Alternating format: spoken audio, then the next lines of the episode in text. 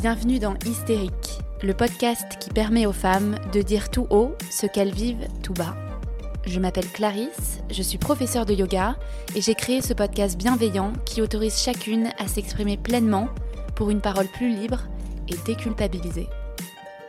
Parce qu'elle a longtemps été considérée comme une névrose féminine, l'hystérie représente aujourd'hui le symbole de la mauvaise prise en charge des troubles féminins par la société. Endométriose, fausse couche, ménopause, surcharge mentale. Dans chaque épisode, vous découvrirez l'histoire inspirante de femmes qui nous confient comment elles ont réussi à surmonter et à apprivoiser ce qui semblait faire d'elles des hystériques. Autant de témoignages pour déconstruire les tabous féminins et décomplexer toutes celles qui nous écoutent. La grossesse extra-utérine ne représente que 2% des grossesses. Elle survient lorsque l'embryon se développe dans un endroit du corps autre que l'utérus, souvent dans une des trompes de Fallope. Il arrive dans de très rares cas qu'on ne parvienne même pas à retrouver où s'est niché l'embryon dans le corps. C'est ce qui est arrivé à Espérance, qui nous raconte dans cet épisode son déni de grossesse, à seulement 24 ans, alors qu'elle finissait ses études et entrait dans la vie active. En plus de tomber enceinte de manière non désirée, Espérance doit affronter les procédures médicales douloureuses pour mettre fin à cette grossesse qui n'aurait de toute manière jamais pu aboutir. Je laisse Espérance vous raconter son histoire et je vous souhaite une très bonne écoute. Hello Espérance Salut Ça va? Ça va, un peu stressée. non, il faut pas être stressée. Merci en tout cas d'être euh, d'être présente et de bien vouloir me, me, raconter ton histoire. Est-ce que euh, tu peux commencer par te présenter? Oui, alors du coup je m'appelle Espérance, j'ai 25 ans et je suis euh, architecte et actuellement je vis à Paris, mais j'ai fait toutes mes études à Nantes. Et euh, voilà, euh, je dis mes passions. Ouais, vas-y. Ouais, si je sais pas, j'aime bien le dessin, le sport et l'aquarelle et tout, tout, ça. Voilà. Ok, cool. Aujourd'hui, on est là pour parler de, de ton expérience avec euh, l'IVG. C'est toi qui m'avais contacté pour me dire que, que tu aimerais beaucoup euh, aborder ce sujet-là, euh, l'histoire qui t'est arrivée aussi Mm. euh, quand tu étais un petit peu plus jeune, il y a, il y a un an, je crois. Ouais, à peu près, c'est ça. On va remonter un petit peu le, le fil Ouais. de l'histoire, parce qu'en plus, c'est un sujet qui a, qui a fait beaucoup parler ces derniers temps dans le ça, monde. donc, ouais. je pense que c'est bien de, de refaire une petite, un petit sujet là-dessus. Exact. voilà, ça ferait pas, ça ferait pas de mal, quoi. Je suis ravie qu'on qu'on l'aborde à nouveau ensemble. Déjà, est-ce que tu peux, tu peux revenir euh, un petit peu au, début Comment t'es es tombée enceinte? À- Où est-ce que t'en étais dans ce moment-là dans ta vie? Ouais. Alors du coup, euh, c'était il y a à peu près un an, plus ou moins. Et en fait, euh, c'était la première fois, on va dire, que j'étais dans une relation plutôt longue. C'était pas forcément arrivé avant. Et en fait, j'ai un pas vraiment un souci, mais un questionnement qui me poursuit depuis que j'ai, je crois, 16 ans. C'est la fois où j'étais allée chez le médecin avec ma mère et en fait on avait parlé contraception et elle m'avait prescrit euh, une pilule comme tout le monde j'imagine. Sauf que du coup, comme j'avais pas de relation avec euh, des garçons, je voulais pas la prendre parce que j'avais déjà eu des mauvais retours d'expérience de la part de certaines amies. Et du coup, je me disais que tant qu'elle m'était pas vraiment utile, je la prendrais pas. Pourquoi on te l'avait euh, prescrite, du coup, si ça te servait à rien? Parce que euh, la médecin avait dit que j'allais re- rentrer du coup dans la vie sexuelle. Et donc, c'était un peu le réflexe, je Ah ouais, pense, de l'époque, Ouais. de donner une pilule, quoi. Ouais, au, au cas où, Alors tu vois. même elle- se passait rien. quoi. Voilà, elle m'avait dit, ça te servira peut-être dans un an, deux ans, tu verras, quoi. Donc, euh, voilà, moi j'avais. En fait, finalement, je ne l'ai jamais prise parce que j'ai toujours un peu refusé de la prendre.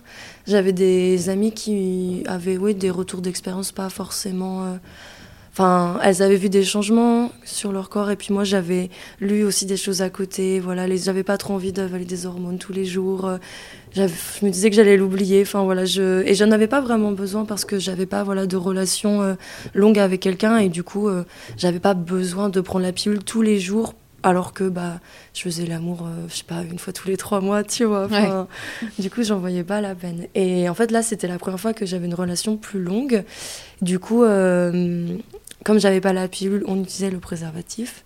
Mais euh, c'est pas toujours efficace. Enfin si c'est toujours efficace je vais pas dire de bêtises. Mais c'est difficile de contrôler tout le temps. Genre euh, on n'en a pas forcément sur nous ou c'est pas le on veut pas couper le moment, etc.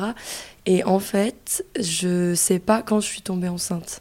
Ok. J'ai pas, je sais pas euh, quand est-ce que ça a pu arriver. Euh, Mais ça arrivait qu'il y ait des oublis. euh, en vrai, ça a dû arriver, mais genre deux trois fois quoi. Ouais, du coup, c'était vraiment bas de chance parce que c'est pas vraiment, c'était pas, c'était, enfin, on le mettait pas, ouais, pas souvent quoi. Enfin, vraiment, euh, la majorité du temps, on en mettait. Donc, euh, je sais pas du tout en fait quand c'est arrivé. J'ai pas de j'ai pas d'idée, on n'a pas réussi en plus à définir même avec les médecins, etc. Ah ouais, bah, en fait, j'ai continué à avoir mes règles. Ah. Du coup, impossible de savoir finalement quand ah est-ce oui, que c'était tombé. fait une- un déni. Ouais, déni euh, en plus, quoi. Donc, euh, impossible de savoir quand est-ce que c'était arrivé. Ok. Et là, à ce moment-là, ça faisait combien de temps que t'étais avec ton, ton copain? C'était, on était exclusifs, mais pas officiellement. Et du coup, ça faisait, en vrai, ça faisait pas hyper longtemps. Ça faisait longtemps qu'on se voyait, mais de manière exclusive, euh, ça devait faire que 3-4 mois, quelque chose comme ça, quoi. Pas... Non, non, ça faisait pas, ça faisait pas beaucoup. Donc, euh, c'est pour ça aussi que voilà, on n'avait pas encore posé la question de la contraception euh, Ouais.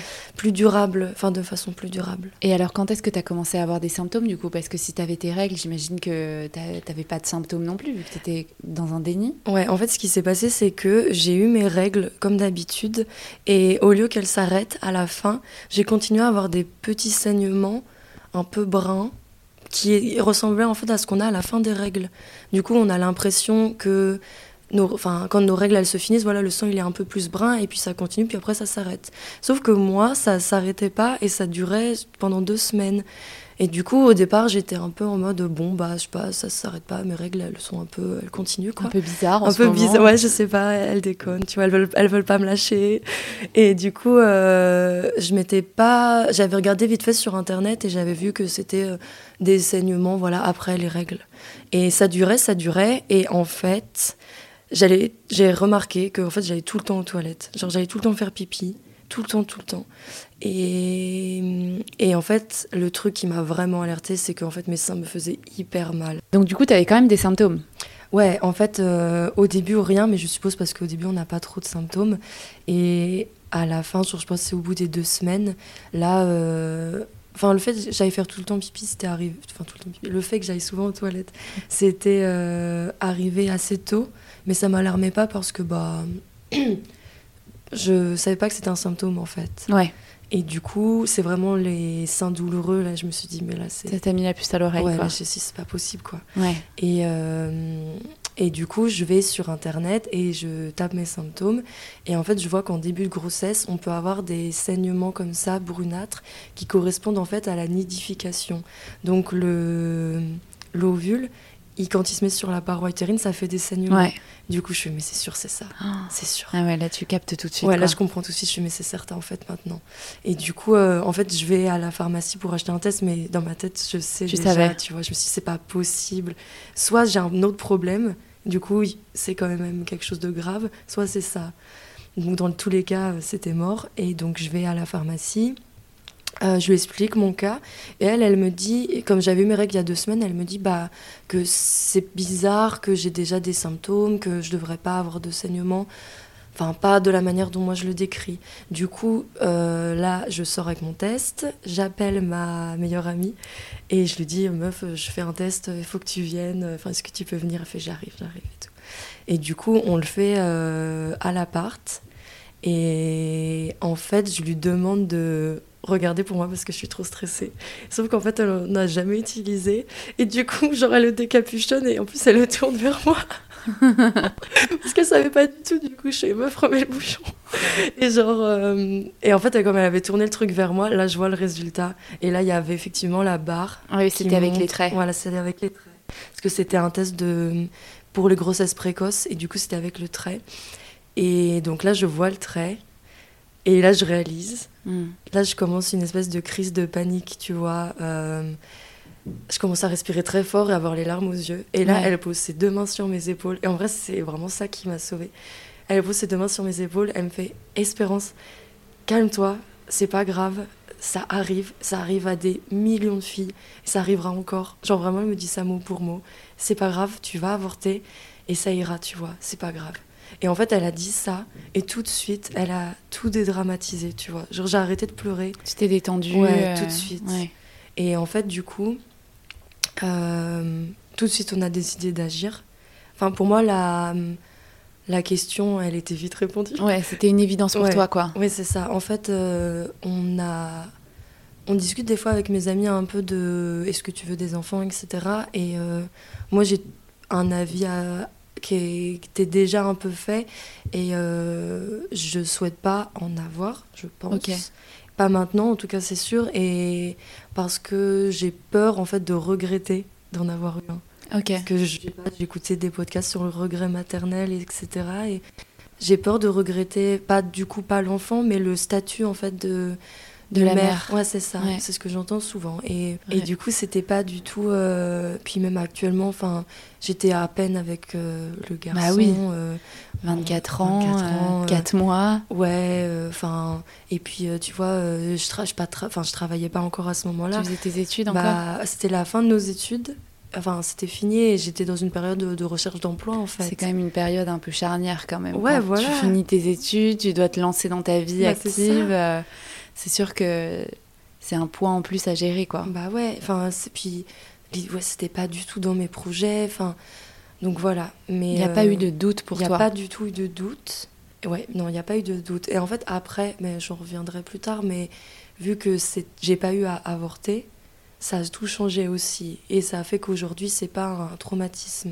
Mais du coup, je vais expliquer après, Ok. je pense.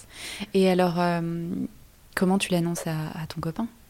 Alors du coup, euh, je décide de l'annoncer une fois que j'ai fait toutes les démarches. Ah de- ouais. Bah, en gros, toutes les démarches de euh, confirmation de la grossesse. Donc c'est-à-dire que on a, enfin, j'appelle une sage-femme qui me redirige vers une clinique. Et en fait, la clinique me dit, pour avorter, tu dois, et c'est ça que je pense que c'est important d'expliquer, si vous voulez avorter, ce qu'il faut faire, c'est un test, un taux de bêta-HCG, Une prise de sang sans prise de sang, voilà, dans un laboratoire. Et donc, faut y aller dès qu'on peut. Euh, vous demandez un, un test, enfin, une prise de sang pour le taux de bêta-HCG. Et vous demandez en urgence si vous pouvez avoir les résultats dans la journée. Et euh, ils vont vous le faire. Normalement, ça coûte euh, entre. Enfin, je crois que je paye 15 euros. Il faut avoir ce résultat-là. Et en plus, il faut confirmer la grossesse, mais par, euh, mais par échographie. Du coup, il faut également aller voir soit une sage-femme, soit un gynécologue qui va vous faire une écho et qui va pouvoir confirmer la grossesse. Ok, c'est pas facile ça. Enfin, c'est moins évident parce que tu peux le voir, tu peux voir ce qui se passe dans ton ventre. C'est ça. Et c'est difficile d'avoir un rendez-vous du coup.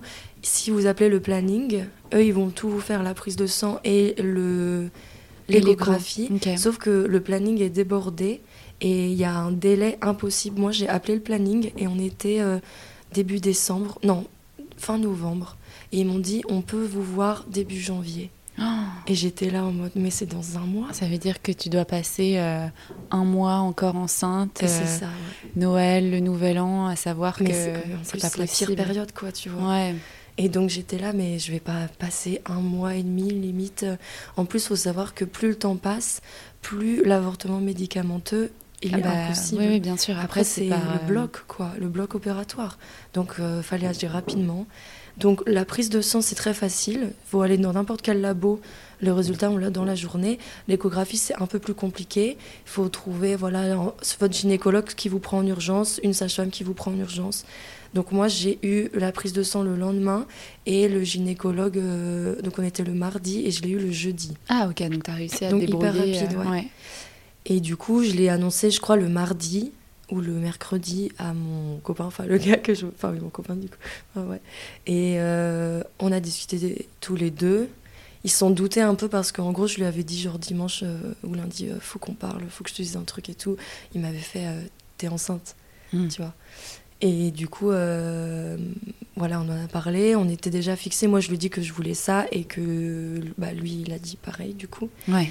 Et euh, Au par- moins, vous étiez sur la même longueur d'onde. voilà, c'est ça. Par contre, le doute qui subsistait, c'était que, comme j'avais eu mes règles, euh, la sage-femme que j'avais au téléphone m'a dit euh, Faites attention, vous faites peut-être un déni de grossesse du coup.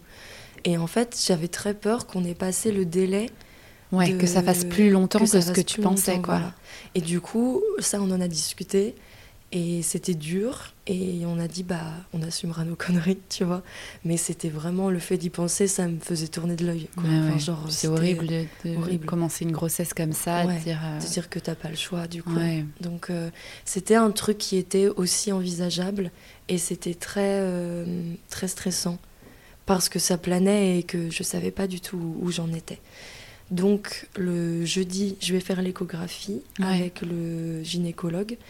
Et ma meilleure amie, elle m'accompagne encore, donc elle attend dans la salle d'attente. Et en fait, elle était aussi stressée que moi, tu vois. Enfin, je elle me l'a dit après. Et, et en fait, elle a vécu les choses en même temps que moi parce qu'en en fait, on est dans le flou total. Mm. On savait pas combien de temps ça faisait que j'étais enceinte. Voilà.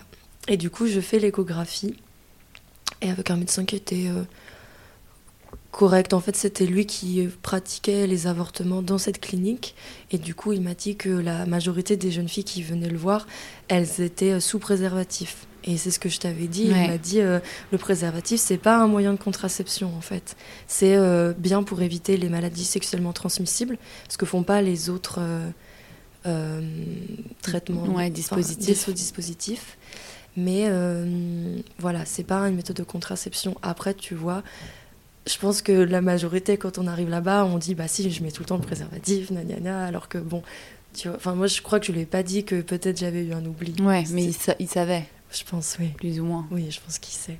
Et du coup, comment ça se passe? Est-ce qu'il te montre, euh, est-ce qu'il te montre l'écho ou il te cache? Tu vois Est-ce Ouais. que, que tu regardes ce qui se passe? Alors du coup, il y a effectivement un écran et moi je lui ai dit que j'aimerais bien voir l'écran. Il m'a dit alors, je vous le déconseille parce que si la grossesse elle est avancée, vous allez voir le bébé et vous allez peut-être voir le cœur, etc. Ah. Donc je préfère attendre moi mon diagnostic et après vous décidez si vous voulez voir l'écran ou pas. Du coup j'ai dit ok, j'ai fait d'accord, on fait comme ça, pas de souci. Et donc en fait il fait une écho et qui dure assez longtemps. Il cherche, il cherche, tu vois. Et, euh, et, je, fais- et moi, j'étais hyper stressée. Je faisais que de lui parler. Genre, je faisais que de lui dire Vous voyez quoi Ça fait combien de temps Et tout. Il fait Attends, calmez-vous. j'ai- Je, je fais mon expertise et tout. J'attends. Je, je sais pas pour l'instant. Je sais pas. Ça durait longtemps. Ça me stressait. Et en fait, il trouvait pas. Et trouvait pas la poche en fait. Ouais, en fait, voilà, ce qui s'est passé, c'est que euh, là est toute l'histoire en fait du, du- du- de mon témoignage, c'est que j'ai fait une grossesse extra-utérine. Donc en gros, ça veut dire que l'ovule, au lieu de se mettre dans l'utérus, il se balade et il va quelque part dans le corps.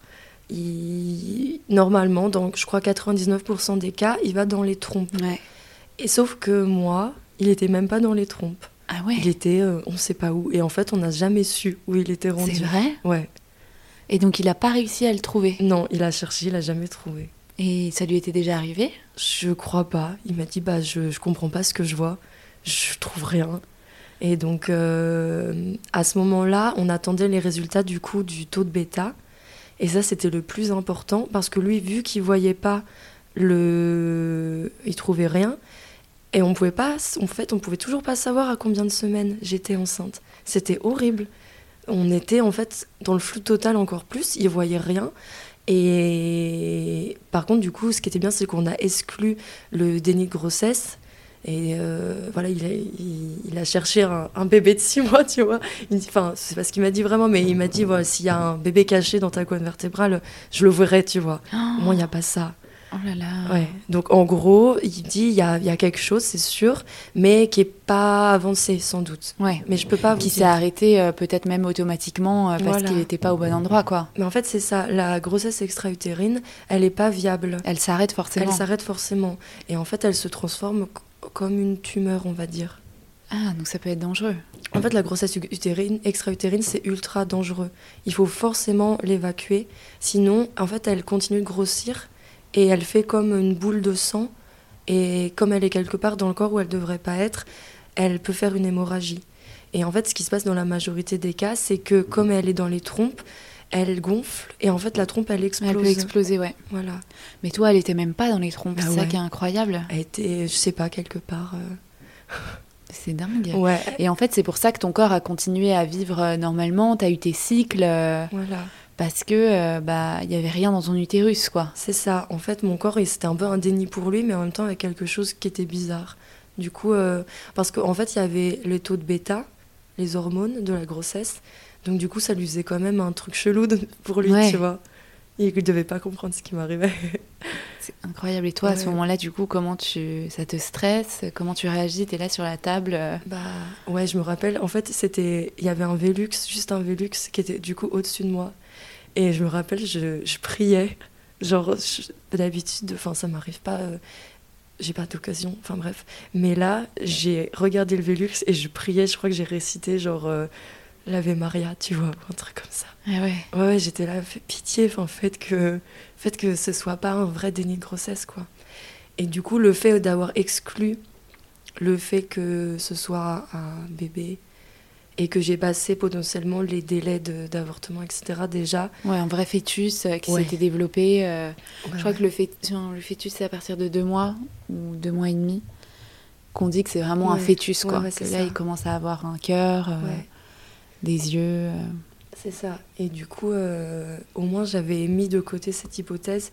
Et ça, c'était déjà un soulagement énorme. Par contre, il restait la- le problème de la grossesse extra-utérine en elle-même. Ah ouais.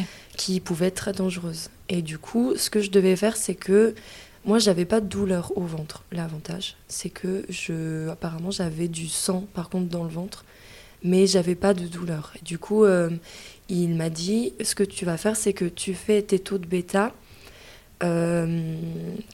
t'attends un jour à chaque fois, et le taux, il est censé doubler si ta grossesse, elle est normale. Il est censé doubler. Euh, donc ce que j'ai fait, c'est que j'ai fait trois taux. Et il m'a dit par contre, si tu as des douleurs, tu vas direct aux urgences. Mais j'avais pas de douleur. Donc j'ai fait trois taux. Donc le premier taux, ça devait être euh, 540, après euh, 520 et après euh, 550. En fait, ça, ça restait un peu C'était pareil. stable. C'était ouais. stable. Du coup, ça confirmait bien la grossesse extra-utérine. Et la non-gravité, en gros, de cette grossesse parce que elle continuait pas à gonfler. Ouais, puis c'est pas hyper élevé comme taux. C'est tout faible. En fait, ce qui était bien, c'est qu'il m'avait donné un petit tableau. Ouais. Et du coup, sur le petit tableau, on peut voir le taux Ouais, Tu que, tu, que tu es censé, t'es censé avoir. avoir. Mais je crois que c'est même presque, euh, en tout cas, un mois, six semaines, c'est c'est quasiment à 10 000 le taux. Ah ouais, mais ça peut même être 100 000, je crois. Ouais, ça va jusqu'à Ouais, ouais. 100 000. Et du coup, effectivement, 500, c'est C'est rien. ridicule. Ouais. Ouais, c'était vraiment rien. Et sur le tableau, ça correspondait entre une et trois semaines de grossesse, mais euh, trois semaines de grossesse, ça pouvait aussi être 20 000 ou 50 000, je crois. Mm. Donc c'était rien du tout. Donc gros soulagement, vraiment, à ce moment-là. Et du coup, il n'y avait plus qu'à, entre guillemets, aller aux urgences pour faire partir la grossesse extra-utérine. Parce que ce que ça montrait, les taux, c'est qu'elle s'évacuait pas. Mais dans ces cas-là, comment tu fais quand on sait même pas où se situe euh, cet embryon? Alors du coup, on me refait une échographie à l'hôpital. Pelvienne ou sur le Euh, sur, pelvienne. sur ton ventre ouais. À l'intérieur, c'est ça? Ouais. Donc pelvienne. Et en fait, là, j'ai euh, le gratin un peu du, des urgences gynéco, tu vois. J'ai le chef du service, je crois, le, le docteur en chef, un autre, un autre gynéco et euh, une autre fille qui devait être, je pense, interne. Le cas unique, quoi. Voilà, c'est est ça. En fait, voir, le cas euh, d'école, tout le ouais. monde est venu, tu vois. Ils étaient là, on a une grossesse extra-utérine, on y va, tu vois. Du coup, j'avais tout le monde et ils étaient super sympas. Ah oui, ça aussi, je voulais préciser. Dans, au laboratoire, par exemple, les dames qui me faisaient les prises de sang pour la grossesse extra-utérine, elles étaient trop gentilles. En fait, je, je, je disais pas que c'était pour un avortement, je disais que c'était pour une grossesse extra-utérine. Et en fait, à partir du moment où tu dis ça, tout le monde est compatissant, Ouais. en fait. De, que la grossesse soit voulue ou pas, tout le monde est compatissant. Et du coup, euh, il y a une dame, elle m'a posé sa, la- sa main sur mon bras et elle me disait euh, Vous inquiétez pas, euh, la prochaine fois ce sera la bonne et tout, tu vois. Ouais, oui. Et moi, ça, en même temps, je trouvais ça gentil et, et du coup, ça me faisait pas de mal. C'était et je voulais pas lui dire non, non, c'est pour un avortement, tu vois. Oui, au moins tu avais de la bienveillance, j'avais de la peu importe. euh, Voilà, c'est ça. De toute façon, l'issue était la même, quoi. Une grossesse En fait, extra-utérine, elle, elle peut pas, Elle est, ouais, elle peut pas marcher. elle peut pas marcher. Et du coup, c'est ça qui m'a aussi euh, aidé pendant tout le truc et même aujourd'hui, c'est que j'ai pas eu de choix à faire en fait. Je peux pas me dire que j'aurais pu avoir un enfant. Non, c'est pas possible. Enfin, ça aurait pas été possible. Oui, c'est vrai. euh, ça, ça aide aussi beaucoup en fait. Ouais. C'est ça qui différencie un peu mon expérience de des gens qui, enfin des filles qui ont dû avorter. Donc voilà, donc du coup, on me fait euh, l'échographie pelvienne et rebelote, on trouve rien. Rien du tout, on sait pas où Incroyable. c'est. Et toi, pas. à ce moment-là, tu as toujours les symptômes? Ouais, je perds beaucoup de sang. Je commence à perdre beaucoup de Ah sang. ouais. Mais j'ai pas. En fait, ce qui les surprend, c'est que j'ai pas de douleur. Parce que ça, c'est pas des symptômes de grossesse. Non, ça du c'est. sang. Ouais, là c'est là que ça va pas quoi. Ouais, c'est que là, il Ouais, commence à, à évacuer un petit peu Voilà. euh, automatiquement le- Voilà, c'est ça. l'embryon. Voilà.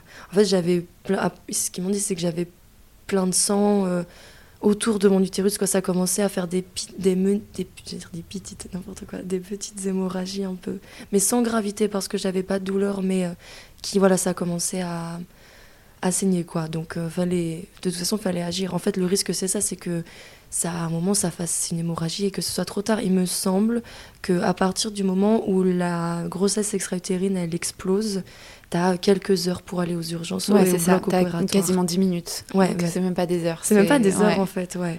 C'est très très urgent. C'est ça. Il faut, faut agir tout de suite. Et du coup, euh, moi, j'habitais pas loin de l'hôpital. Donc, euh, on m'avait prévenu que s'il y avait quelque chose, tout de suite, il fallait y aller. Donc, euh, voilà, j'ai beaucoup de saignements. Et euh, ils voient rien. Sauf que les taux de bêta à côté permettaient de justifier qu'il y avait vraiment une grossesse. Donc, ce qu'on fait à ce moment-là, c'est que on fait une piqûre. Et cette piqûre, c'est une piqûre qu'on donne aux gens qui ont le cancer. En fait, ça permet d'éliminer, euh, j'ai pas envie de dire de bêtises, mais les métastases. On les donne aux cancéreux parce que quand euh, il y a une excroissance dans le corps, la, ce qu'il y a dans la piqûre va aller attaquer Ouais, elle est tuée, d'accord. quelle qu'elle soit en Ouais. fait. Genre, euh, elle va détecter que à cet endroit du corps, Il y a un corps étranger, il y a un par corps exemple, étranger, c'est euh, ça. qu'il faut éliminer. elle va l'attaquer. Et du coup, c'est ça qu'on fait. Donc c'était amusant parce qu'en fait, en gros, on fait la piqûre dans les fesses. Du coup, j'ai dû me mettre genre en mode toute nue puis me pencher en avant, tu vois. Et l'infirmière, elle était derrière moi, elle faisait la piqûre et enfin, tu vois, on a, on a bien rigolé. Enfin, c'était sympa. Ok, donc t'étais toujours quand même dans un bon, bon état d'esprit, quoi. Ouais, mais ils- en fait, ils étaient, euh, tout le monde était sympa et puis euh, un peu compatissant. Et puis en fait, tout le monde euh, était bienveillant et voulait m'aider. Et, et j'ai eu un bon accompagnement. Enfin, y a, en fait, il pouvait pas y avoir de jugement. J'étais euh, une fille qui a eu une grossesse extra-utérine, euh, la pauvre, quoi. Genre, euh, putain, la pauvre. Et du coup, euh, tout le monde était bienveillant et sympa. Donc, euh, et on m'avait. En fait, moi, vu que j'avais mis de côté tous les scénarios catastrophiques qui pouvaient arriver et que j'étais prise en charge, j'allais mieux, quoi. Bon, après, j'étais j'étais éclatée, j'étais hyper fatiguée. Ouais. je dormais trop mal, j'avais annulé, je faisais du babysitting, j'avais annulé tous les babysitting. Enfin, Ouais, parce qu'après ça, tu rentres chez toi et. Ouais. En fait, du coup, j'ai été. euh, J'étais allée chez mes parents, j'avais prévenu mes parents. Tu leur en avais parlé? Ouais, bah je vais, enfin, je me voyais pas pas leur dire en fait, et j'avais besoin d'eux, je pense. Et du coup, euh, je leur ai dit que je faisais une grossesse extra-utérine. Ils ont pas posé de questions, ils ont dit, euh, bah mince, tu vois. Enfin, Ah ouais. ouais, ouais. Ah, C'est cool, ouais, c'est cool, quoi. Ouais, c'est cool. Non, enfin, ils étaient là en mode, euh, ils étaient inquiets, mais ils étaient là en mode, bon, bah, écoute, viens, et puis on va, on va prendre soin de toi et tout. Et en fait, mon frère, il est en études de médecine. Du coup, je lui demandais pas mal de conseils, et je sais qu'il a expliqué à mes parents aussi, qu'il les a rassurés, et tout ça. Enfin, du coup, euh, j'ai fait la piqûre. Après, du coup, euh, j'étais avec mon copain, enfin, on était tous les deux, etc.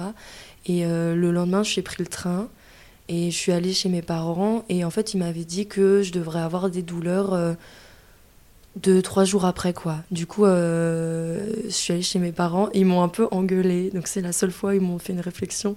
Ils m'ont dit que, que je coûtais très cher à la sécurité sociale. et que et que je devrais faire enfin faut que je fasse attention parce que en fait en gros j'avais eu un, un accident euh, je m'étais euh, cassé l'orteil euh, je sais pas des mois avant et j'étais allée aux urgences pareil ils m'ont dit euh, tu es tout le temps aux urgences euh, Ah oui, d'accord. euh, tu coûtes cher à- ouais c'est ça tu coûtes cher à la sécurité sociale Rien à voir avec euh, le fait de tout, tomber euh. enceinte. euh, Non. non je pense qu'ils voulaient pas trop vraiment en parler. En fait, c'était plus euh, essaye de- d'avoir moins d'accidents ou de faire plus attention. euh, Ouais. tu vas pas pouvoir toujours t'en sortir par. Enfin, tu peux pas aller aux urgences à chaque fois, quoi. C'était un peu ça. Et tu sais s'il y avait eu des, des, des histoires de, de fausses couches dans ta, dans ta famille?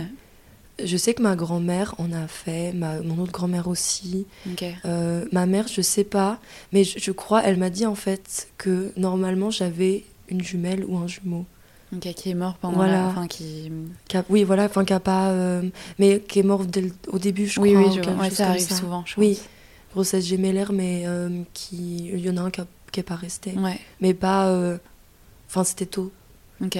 Et du coup, je pense qu'ils se sont un peu dit en mode. ils étaient vraiment, je pense, dans, le, dans la mentalité que bah, ça arrive et que ça arrive à beaucoup de femmes et que bah, c'est arrivé à moi et, et que c'était pas ma faute. Oui, puis t'avais pas non plus 16 ans. C'était... Ouais, T'avais 24 ans, Ah oui, t'avais voilà. fini tes études. euh, oui, enfin. Ça arrive. Ça pouvait arriver et je me suis, en fait, je me suis un peu dit ça. Effectivement, je me suis dit, ils réagissent tellement pas que ça se trouve, ça leur est arrivé, tu vois. Oui, voilà, c'est Ouais. ça. C'est qu'il n'y a rien de, de terrible non plus. Non, euh, bah ouais. Puis ils- voilà, c'était pas ma faute quoi. Donc euh, ils ont voilà que j'avais pas 16 ans, j'avais fait tout. En fait, ce qui était bien aussi, c'est que j'avais réussi à réagir super rapidement. Vraiment, je me suis dit, Espérance, tu prends les choses en main. Tu vois, tu déconnes pas, tu prends les choses en main, tu règles ça toute seule comme une grande et comme ça, tu pourras rien te reprocher aussi. Ouais. Et du coup, euh, j'avais demandé l'aide de personne. J'avais eu le soutien de ma meilleure amie, mais elle m'a. bah, heureusement qu'elle était là. Mais j'avais pas demandé l'aide de mes parents. Je m'étais vraiment débrouillée pour avoir tous les rendez-vous. J'avais tout fait. Genre, euh, j'avais tout fait comme il fallait. euh, on pouvait rien me reprocher, tu vois. Ouais, ouais. J'avais agi, j'avais. Comme une adulte. Voilà, comme une adulte. J'étais problème en main, euh. Exactement. Et alors justement, tu arrives chez tes parents, comment, comment ça se passe que les douleurs arrivent Et toi, psychologiquement aussi, comment tu te sens? Je suis éclatée. Genre, je suis éclatée. C'est un truc, un médicament qui fatigue. Enfin, pas un médicament. Un traitement qui, qui te défonce. Je fais que de dormir. Je dors tout le temps. Et euh, j'ai des saignements toujours. En fait, comme si j'avais mes règles, mais assez abondamment. Et j'ai des douleurs qui apparaissent le troisième ou quatrième jour. Euh, Douleur au ventre Ouais, dans, bas- en fait, très ciblées dans l'utérus, quoi. Ouais, comme des, des crampes de, de règles. Grosses crampes de règles, ouais. Et qui sont un petit peu aussi dans, vers la vessie. Et donc j'ai très mal quand je vais aux toilettes. Mais euh, ça dure pas longtemps. Et je prends. Tu vois, on m'a donné du tramadol. Je crois que je le prends même pas. J'ai même pas besoin d'en prendre. Du coup, euh, voilà, je perds du sang, etc. Mais euh, j'ai des douleurs qui sont pas très très longues. Donc ça va. Et en fait, je dois retourner à l'hôpital. En fait, je, je suis chez mes parents, je fais que de dormir. Ouais, Je suis chouchoutée, je fais que de dormir. Ouais, euh, voilà. C'est bien, C'est bien bien. entourée. voilà. Et t'étais pas dans un mauvais état d'esprit, t'étais... J'étais un peu. euh, Tu subissais pas non plus ce qui t'arrivait? Ouais, j'étais un peu euh, coup du sort quand même. Enfin, c'était Ouais. un peu saoulée. J'étais, ah, j'avais pas, j'avais pas besoin de ça, quoi. Ouais, parce que déjà un avortement c'est pas non plus euh, facile. Ouais. Mais alors si en plus euh, t'as un traitement, euh, Ouais, ouais, ouais. enfin, c'est Voilà, c'était plus en mode, j'avais pas besoin de ça. Enfin, tu vois, j'avais d'autres trucs à faire. Je, je travaillais. Euh, Enfin, j'avais, voilà, je voulais sortir. C'était bientôt le nouvel an et tout. quoi. Tu vois, voilà, j'avais envie de profiter. C'était pas. euh, Après, voilà, euh, c'est arrivé. J'étais euh, plus ou moins au chômage. Enfin, je travaillais en temps partiel et tout, et je pouvais euh, avoir du temps libre. Donc, en fait, ça me permettait d'aller à l'hôpital quand j'avais besoin, de faire mes traitements quand j'avais besoin, et surtout, j'avais pas à me justifier auprès d'un employeur. Hmm. Voilà. Donc, en fait, les conditions étaient quand même faites pour que euh, j'ai- plutôt flexible. j'avais beaucoup de temps libre. Ouais. Beaucoup de temps libre. Et alors euh, quand est-ce que ça se termine? C'est long. Euh, en gros, il faut revenir toutes les semaines à l'hôpital ah pour, que le, pour vérifier que la grossesse, elle diminue Ouais. et que le taux de bêta diminue et qu'il n'y a pas de- d'hémorragie. Donc, euh, tous les lundis, à 8h du matin, rendez-vous aux urgences gynéco pour faire le suivi. Et donc, euh, j'avais les bras violets, c'est à force des prises de sang et tout, j'en faisais Ah, tout le temps, tout ouais. le temps.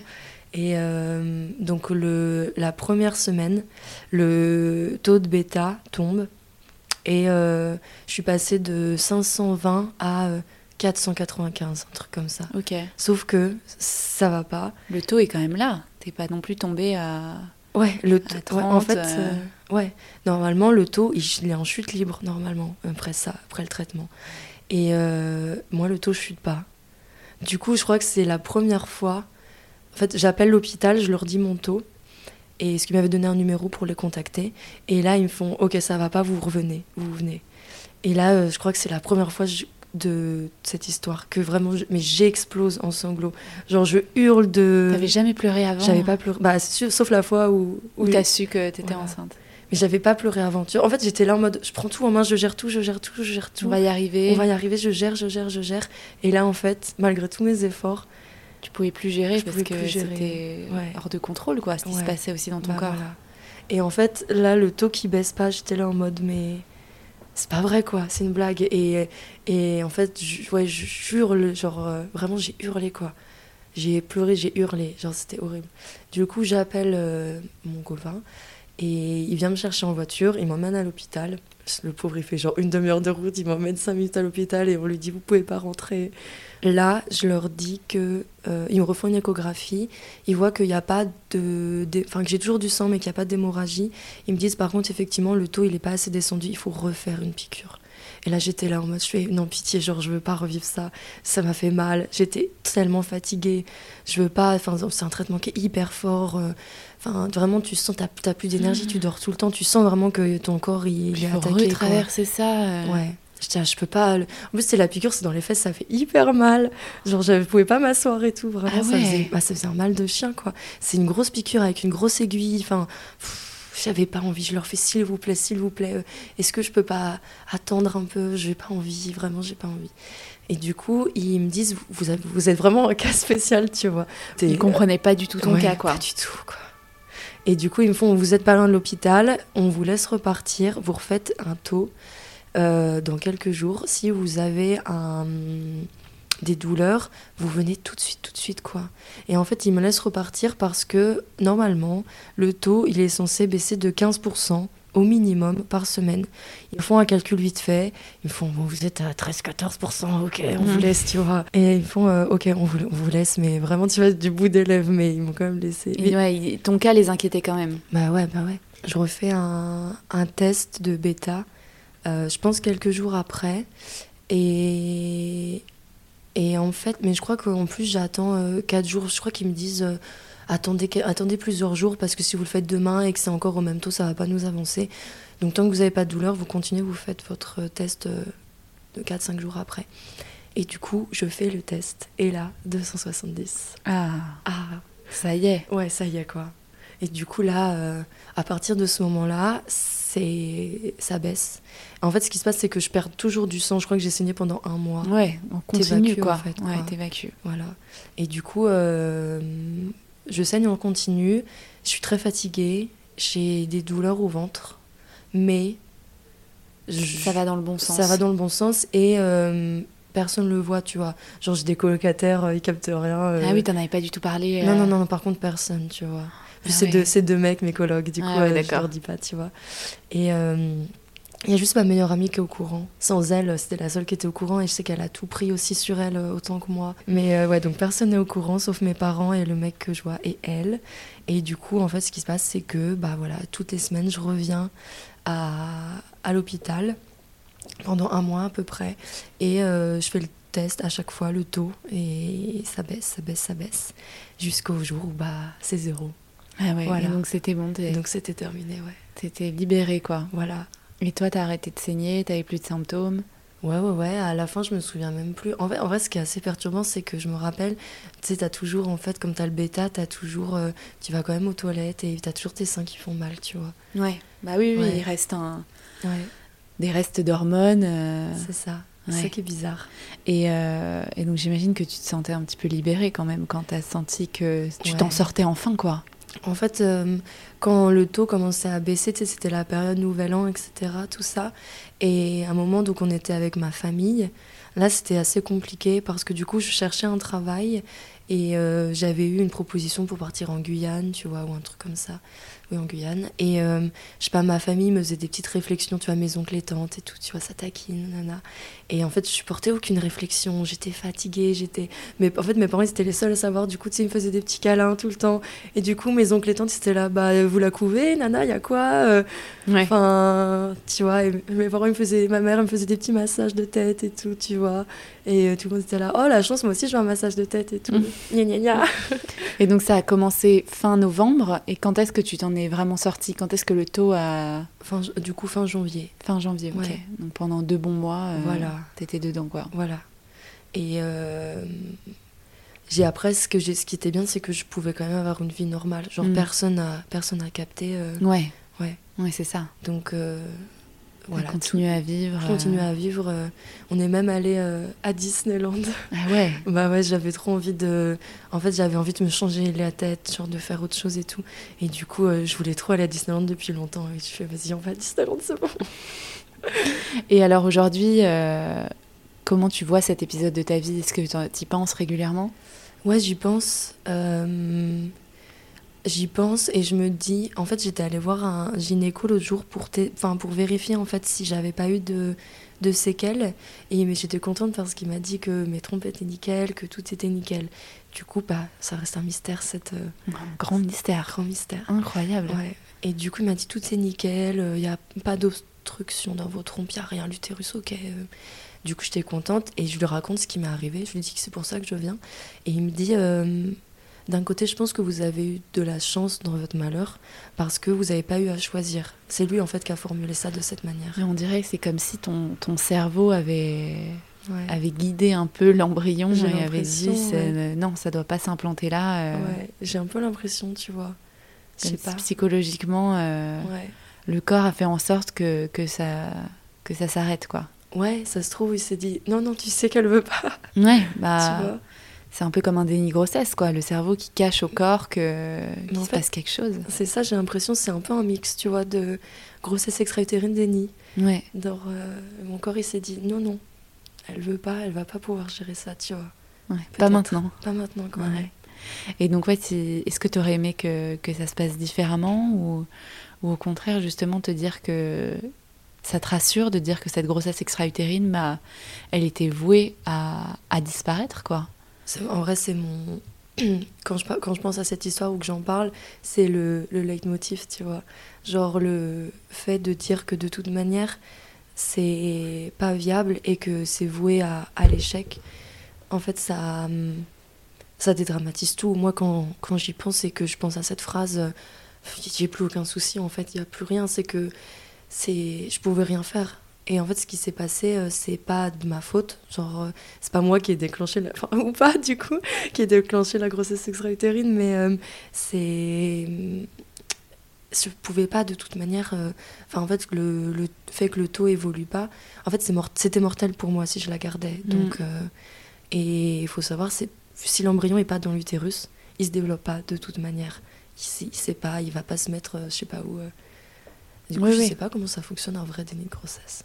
Mais, euh, Eh bien, un vrai déni de grossesse, l'embryon, il se développe bien dans l'utérus, mais tu vois, droit comme un i. Ouais. Et donc, euh, il se colle à ta colonne vertébrale. Ok. Et le fœtus euh, se développe, mais tu vois, tout droit, donc tu prends ah pas de ventre. Ah, ok. Ouais, c'est assez. c'est assez incroyable. Franchement, le corps humain. Ouais, ça c'est assez dingue. Et euh, et t'en parles souvent autour de toi maintenant ou t'as vraiment gardé ça dans ton cercle euh, hyper intime euh J'ai gardé ça dans mon cercle. En gros, j'ai mes copines les plus proches qui sont au courant. Et avec ton copain Parce que t'es toujours avec lui du coup Ouais, du coup. Mais en gros, c'est un truc, on en reparle de temps en temps. c'est un truc qu'on a vraiment vécu ensemble. Genre, il était lui il bossait à ce moment-là. Mais du coup tu vois il dormait avec moi pour que je sois pas toute seule. Et euh, il m'a enfin il m'emmenait au rendez-vous quand il était disponible et tout ça. Après euh, moi ce qui me ce qui me rendait un peu folle aussi c'est qu'en fait euh, bah ils ont beau être là enfin présents ils peuvent pas vraiment comprendre et ils peuvent pas euh, non plus le vivre. le vivre. Et du coup euh, je lui en voulais pas pour ça parce que c'est pas sa faute mais j'en voulais plus à mère nature de nous laisser un peu toute seule dans cette situation. Et c'est un peu euh, en fait tu vois la charge mentale c'est aussi ça dont je voulais parler un petit peu dans le podcast c'est que la charge mentale de la contraception elle est sur nous majoritairement. Mais en plus les conséquences de ça, elles sont sur nous, mais fois 10 000, quoi. Moi, je, je, je gérais, enfin, je faisais tout, j'ai dû prendre tous les rendez-vous, toutes les prises de sang, toutes les échographies. Euh, c'est tout moi qui subissais ça, la piqûre, c'est tout, j'ai tout subi en fait. Ouais, bien sûr. Alors qu'on est deux à l'initiative aussi du. J'aurais pas fait un bébé toute seule, tu vois. Et du coup, c'est ça qui me rendait folle, mais en même temps, c'est pas sa faute et c'est la nature, mais ça me rendait folle, furieuse. Ouais, je comprends. On se dit qu'il y a un peu une injustice quand même dans tout ça. Euh. Complètement injuste, je trouvais que lui, il était là, je lui disais, mais toi, t'as rien. Enfin, t'as rien à faire, nana. Ouais, tu subis rien, euh, subis rien. à part être euh, un soutien, parce que ça peut être aussi dur pour l'autre d'être complètement, tu vois, euh, passif aussi dans la situation et de pas pouvoir agir aussi. Ouais, bien sûr. Mais c'est vrai que il y a une charge mentale, la prise en charge de ta grossesse, de l'avortement, de la grossesse extra-utérine, etc., ça reposait entièrement sur toi, quoi. Ouais, c'est ça. Quel message justement tu souhaites euh, faire passer avec ce podcast euh, aujourd'hui? C'est vrai que le, droit à l'avortement, il est plus que menacé dans le monde, et donc je pense que c'est un sujet important à, aborder.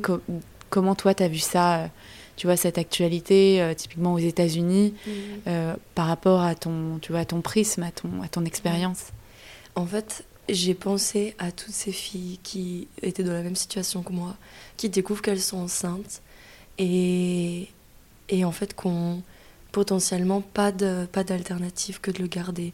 Et je sais en fait quel sentiment ça fait dans le corps de se dire qu'on va devoir garder une grossesse qu'on veut pas. Je me rappelle de ce sentiment. C'est bizarre, ça, ça, ça ça, ça, je sais pas, moi je réagissais comme ça, ça me faisait transpirer partout, ça me faisait genre mon cœur qui se serrait comme s'il tombait dans mon corps. C'était horrible. Genre en fait, ça fait que d'un coup, ta vie, elle t'appartient plus en fait. Genre, elle bascule. Euh, elle bascule, ouais. Elle, euh, ouais, c'est ça en fait. Ta vie en fait, elle bascule d'un coup. C'est un truc, tu sais que tu peux pas t'en détacher. Je sais pas comment dire. En fait, c'est trop fort comme euh, tu dis mais ma vie elle est finie. C'est ça en fait. Ouais. C'est ça qui est trop dur. Et du coup, bah, je, toutes, ces, toutes les filles qui, à qui on limite l'accès à, l'avortement, je trouve ça horrible. J'imagine pas en fait l'état d'esprit dans lequel elles sont. Et toujours, moi, ce que je veux dire, c'est que le droit à l'avortement, ça oblige pas les gens qui veulent pas avorter à avorter. Et donc, si tu veux pas avorter, bah, tu avortes pas. Mais si tu veux avorter, enfin, tu dois avoir le droit de le faire. Hmm. C'est ça le plus important, je trouve. Et d'autant plus dans un pays où enfin, tu as eu la chance d'être prise en charge dans ta grossesse extra-utérine aussi. Parce que ça aussi, c'était une chance euh, qu'on réalise, tu vois, qu'on prenne en, compte ta demande d'avortement, qu'on réalise que c'était euh, c'était une grossesse extra-utérine. Euh, mhm. et que tu sois prise en charge le tout gratuitement. Oui, bah oui à 24 ans. De parents. Ouais, d'où la remarque de tes parents. Mais euh, par contre, je pense que contrairement à une fille qui a vraiment eu affaire à un IVG, euh, je pense que peut-être le traitement aurait peut-être, enfin, pourrait être différent. Moi, vraiment, à partir du moment où c'était une grossesse extra-utérine, je pense que euh, ça a basculé dans un autre champ. Parce que du coup, les gens savaient plus trop si c'était une grossesse désirée ou pas. Des fois, on me demandait, c'était voulu et tout, et je disais, je sais pas. Hmm tu vois. Et du coup, les gens étaient là, ok, ok, pas de souci. Enfin, voilà. Et qu'est-ce que tu conseillerais à la, à la Espérance de cette époque, justement? Qu'est-ce que tu lui dirais?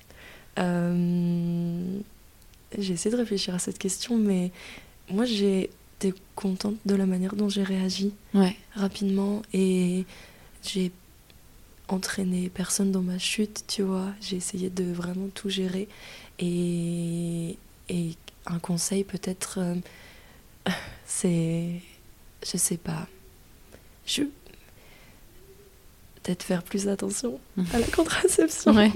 ouais, parce que par contre, pour le coup, euh, c'est une leçon, tu vois. Ouais. Oui, bah bien sûr.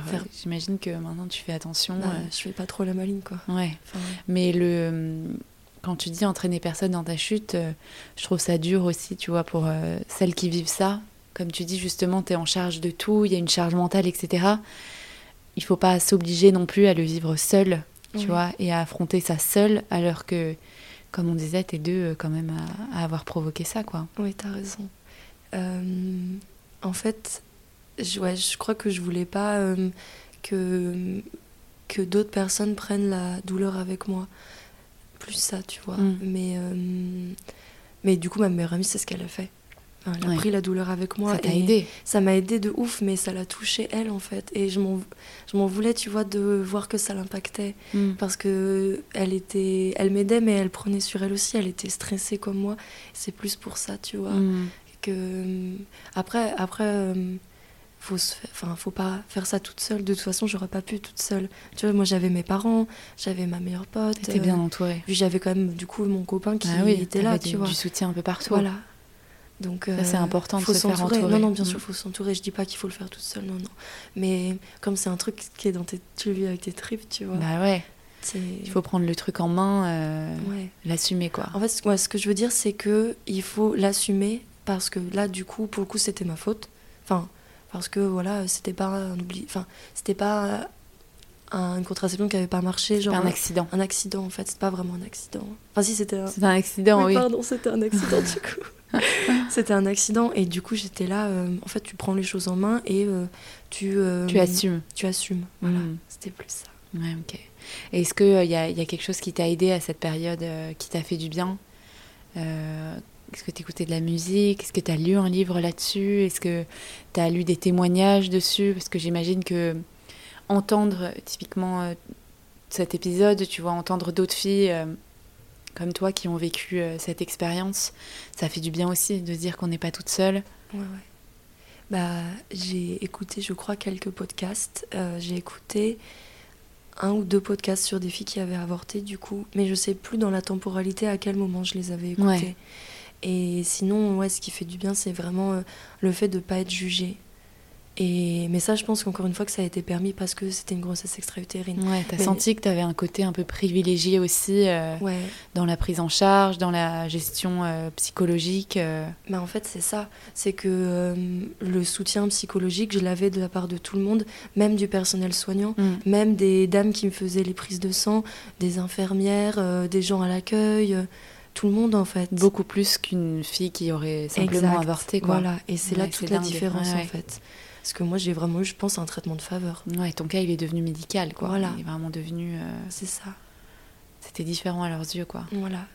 Ok. Ah, C'est quand même dingue cette histoire. Ouais. Ouais, ouais, c'est un truc de.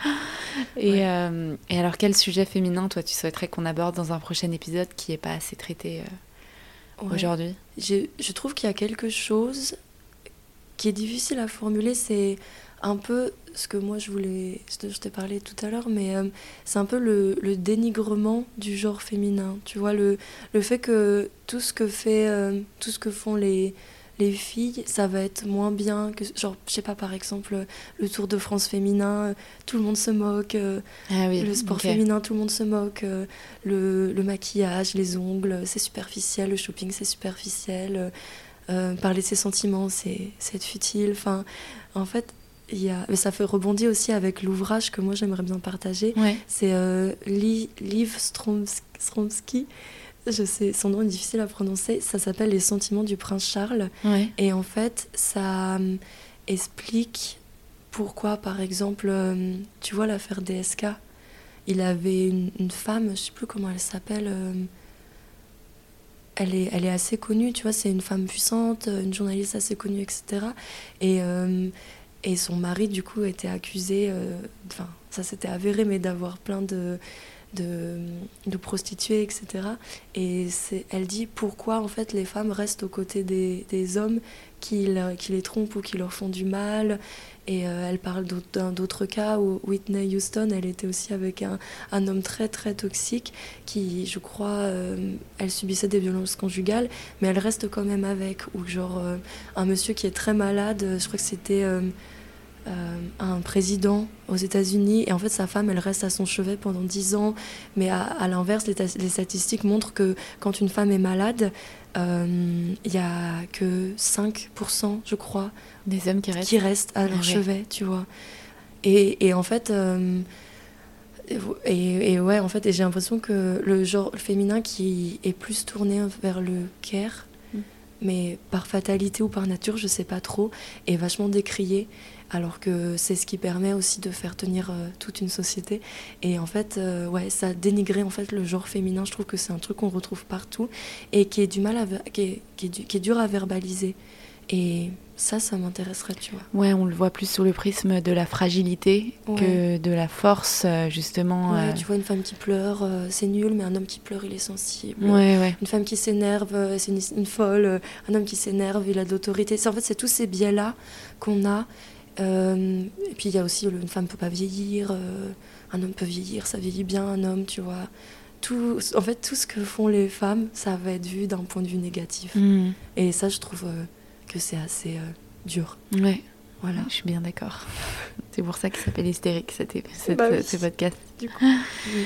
Et ben merci beaucoup Espérance en tout Bah, cas de ce récit assez incroyable. Mm. Et bah, j'espère que ça aidera euh, euh, certaines filles qui nous écoutent, qui, ou des femmes qui ont pu traverser ça aussi, parce que Ouais. je sais qu'une grossesse extra-utérine, euh, quand c'est une grossesse désirée, c'est très difficile à vivre aussi. donc voilà, j'espère que, que ça aidera, que les femmes se diront qu'elles sont un peu moins seules, que ça arrive, que c'est pas grave, qu'on s'en remet. Ça arrive souvent en plus. Ouais. Et, et qu'il faut pas hésiter à en parler, à s'entourer, quoi. Oui, mm. surtout c'est important, ouais. ouais. Des gens bienveillants. Ouais, c'est ça. Bah, merci beaucoup. Bah, merci à toi, ça m'a fait très plaisir de venir en parler aujourd'hui. Trop bien, c'est l'objectif. c'est super. à très bientôt. Ouais, salut. Salut. Bye. J'espère que cet épisode vous a plu. Si c'est le cas, n'hésitez pas à le partager autour de vous. Un grand merci et à très vite dans Hystérique.